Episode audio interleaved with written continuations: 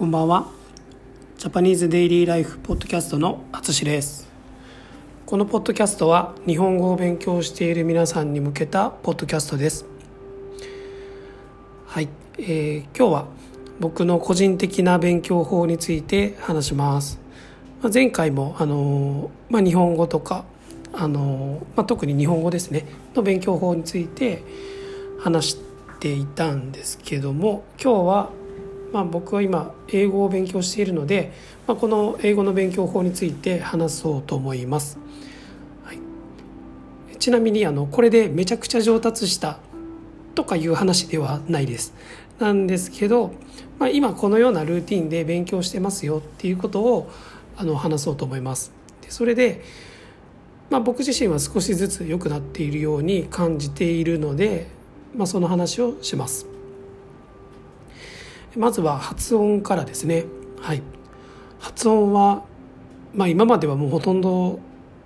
勉強していなかった勉強していなかったというかやっていなかったですね。もう本当に中学高校であの勉強したまま止まっていたんですけど、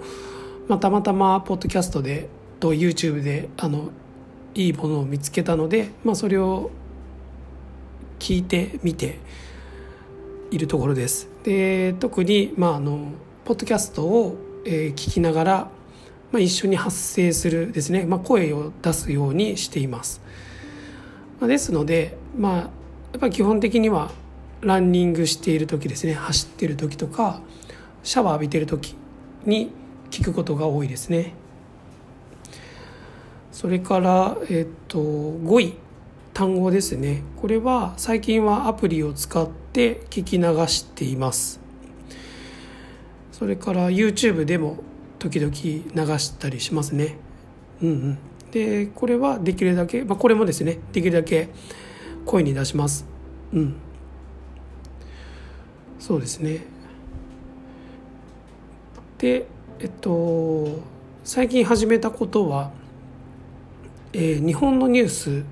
ですね。これが NHK のウェブサイトで、えー、英語ですね。 English になっているニュースを見ることができます。なのでそれを読んでいるところですね。はい、まあ、1日、まあ、1つか2つぐらいの記事をあのウェブサイト見ながら、まあ、しっかり読み込むというかというような感じですね。まあ、基本的に僕は文法がとても苦手なので、あのその練習をしていますね。えっ、ー、と、まあ、していることはスラッシュを入れて意味ごとに区切って、まあ、ちょっと読みやすくしていることと、え、ー、とまあ、分からない単語がたくさん出てくるのでそれを調べながらやっているような、まあ、そういう、まあ、当たり前といえば当たり前のようなことをしています。でもあのニュースは、ね、結構こう連続性のあるニュースが多いので、あのー、まあ、昨日も一昨日も出てきたような新しい単語がこう繰り返し出てくると結構覚えやすいなっていうような印象はあります。うん、そうですね。でまあその同じような話で、あのー、僕は10年ぐらい前からポッドキャストで、あのー、その NHK の English news を聞くようにしていました。で一時こう聞かなくなったりしてたんですけど今また聞いているところですね。はい。なのでまあその時からよく聞いていた単語はさすがに覚えてますね。それを聞くまでは知らなかった、まあ、例えば prime minister とかな prefecture とかですね、まあ普段使わないですね。うんうん。使わないんですけどうん。あのその NHK のニュースではよく出てくる単語なのでまあ勝手に頭に入ってくるというかうん。覚えたような感じですね。なのでまあこのポッドキャストでニュースを聞き続けるっていうことはとてもいいと思います、うん、ちなみにですねこの日本の NHK のニュースポッドキャストはいろんな言語で聞くことができます。うん。本当に多いですね。えっとまあタイ語もありますし韓国語中国語ロシア語インドネシアベトナムえっ、とえー、えー、なんだっけあスペイン語とかえー、フランス語？うんうん。ポルトガル語とか？うんうん。本当にいろいろあるのであの、いろんな言語で聞いてみたい人にはとてもおすすめだと思います。えー、最後にあ最後にじゃないですねあのアウトプットこのアウトプットですねこう勉強するだけじゃなくてそれをこう外に出す時はやっぱりこのオンラインレッスンで話す時ですね。はい、今まではこのインプットをたくさんしても、まあ、話さなかったんですよね話す機会がなかったので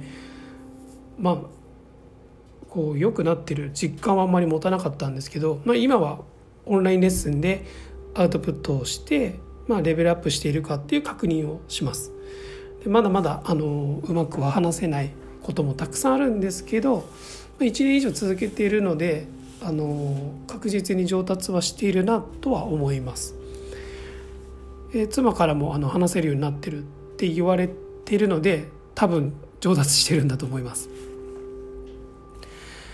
あとはですねあの、まあ、これはそんなに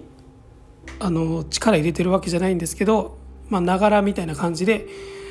まあ、ご飯を作っている時に YouTube で英語のチャンネルを見たりしますね。あのまあ、知ってる人は知ってると思うんですけど